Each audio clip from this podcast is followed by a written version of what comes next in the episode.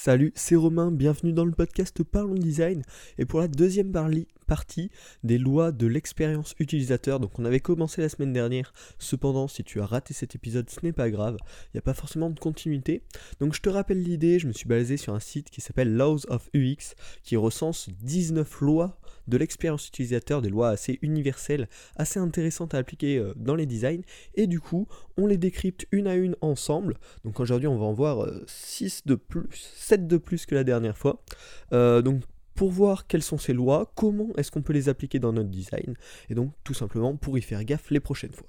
Donc on va pas perdre plus de temps et on commence donc avec la huitième loi recensée sur le site Laws of UX dont le lien est dans la description si ça t'intéresse, qui est la loi de proximité et qui dit tout simplement que les objets proches tendent à être groupés par l'utilisateur euh, dans, dans son esprit tout simplement.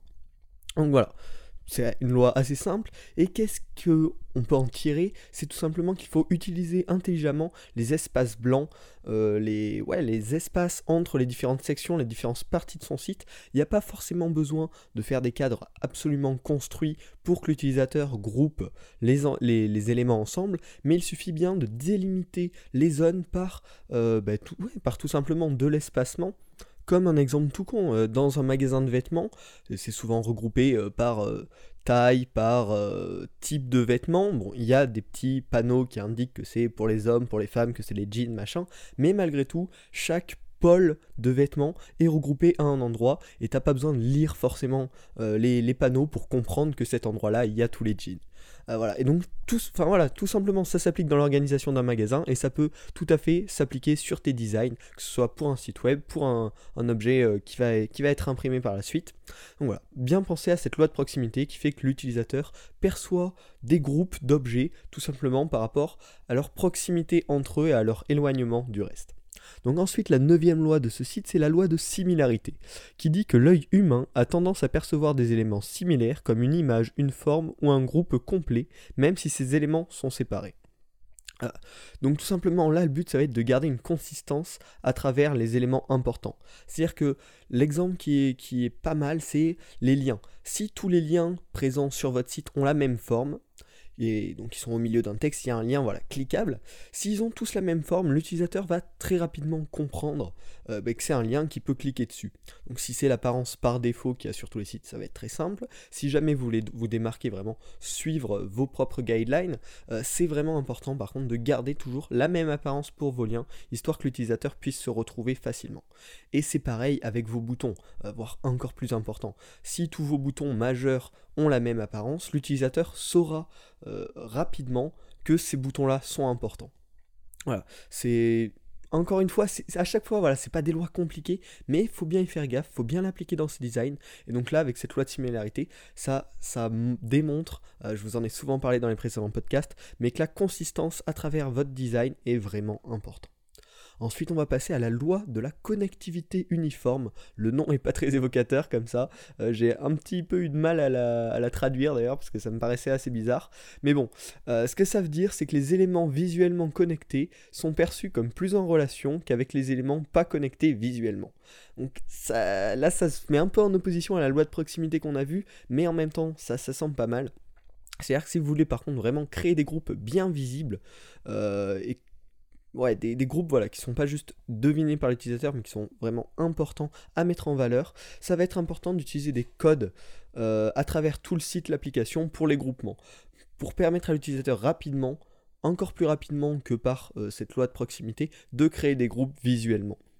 Donc ça peut être avec un cadre, avec une certaine couleur de fond, avec un trait qui relie les éléments entre eux. Enfin voilà, ça c'est pas le souci de la réalisation, mais c'est que malgré tout, même si la loi de proximité va faire que l'utilisateur va créer ses groupes euh, de manière à peu près autonome, on va dire, euh, si on l'aide, ce sera toujours plus simple pour lui. Il n'aura aucun doute sur les, groupes, les sections qui sont formées euh, dans votre design.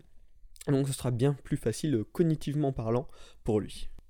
Ensuite, on va passer à une loi euh, tout à fait en rapport avec ce, problème de groupement, c'est la loi de Miller.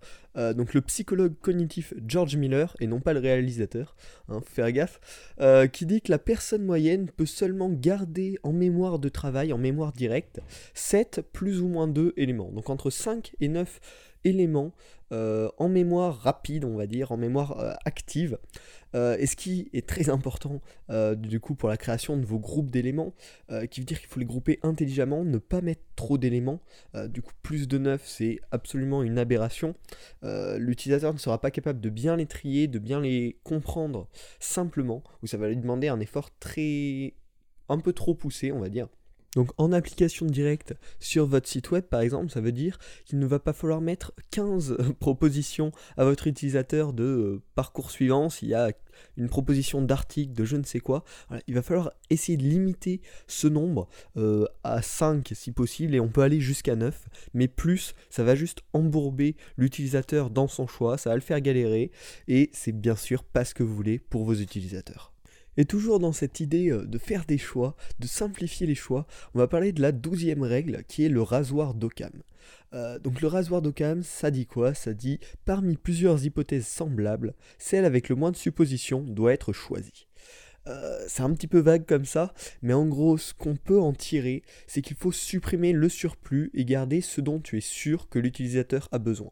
Si tu as plein de fonctionnalités, plein de, choses à montrer à l'utilisateur, je te conseille fortement de choisir l'essentiel, ce dont l'utilisateur aura vraiment, réellement besoin, absolument besoin, ce dont tu es sûr que l'utilisateur a besoin, et de mettre à la limite le reste, si tu veux vraiment le mettre, ailleurs, à un endroit plus propice peut-être euh, aux au souhaits de l'utilisateur.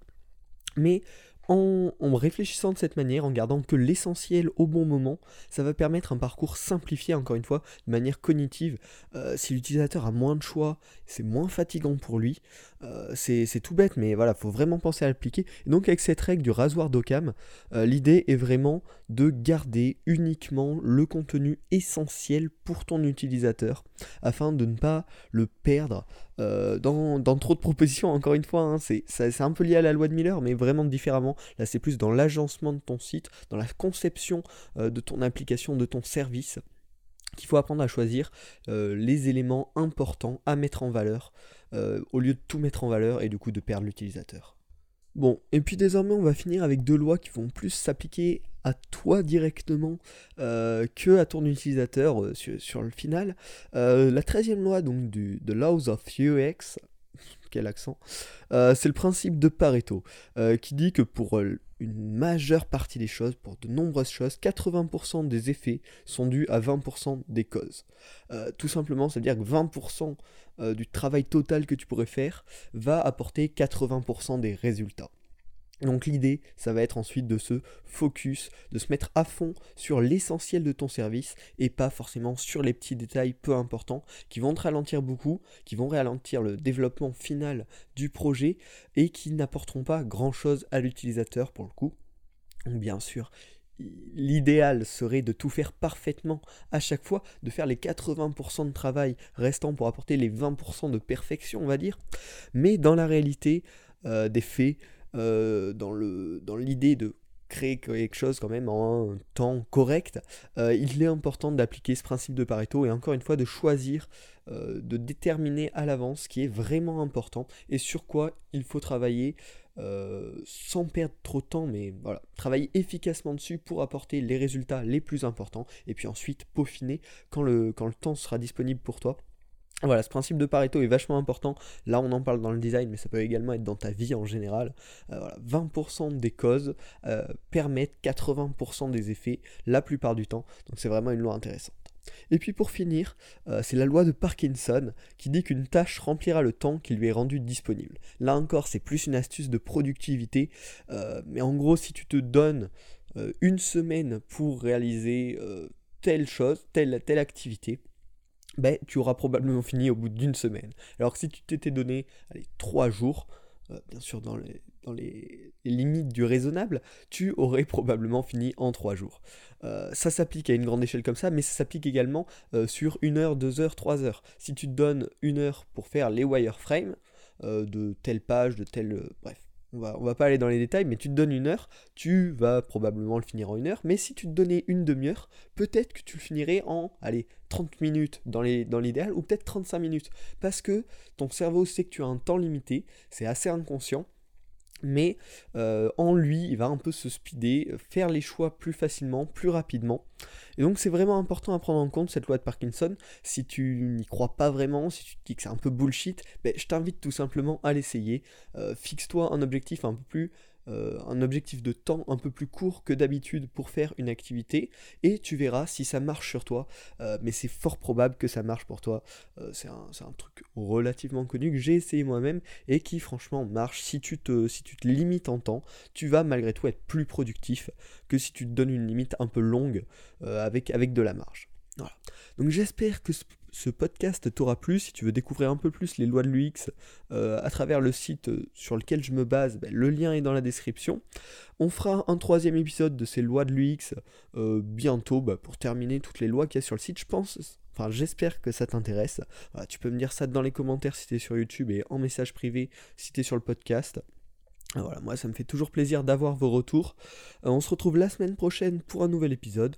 Pense à t'abonner si ce n'est pas déjà fait. Et à la semaine prochaine.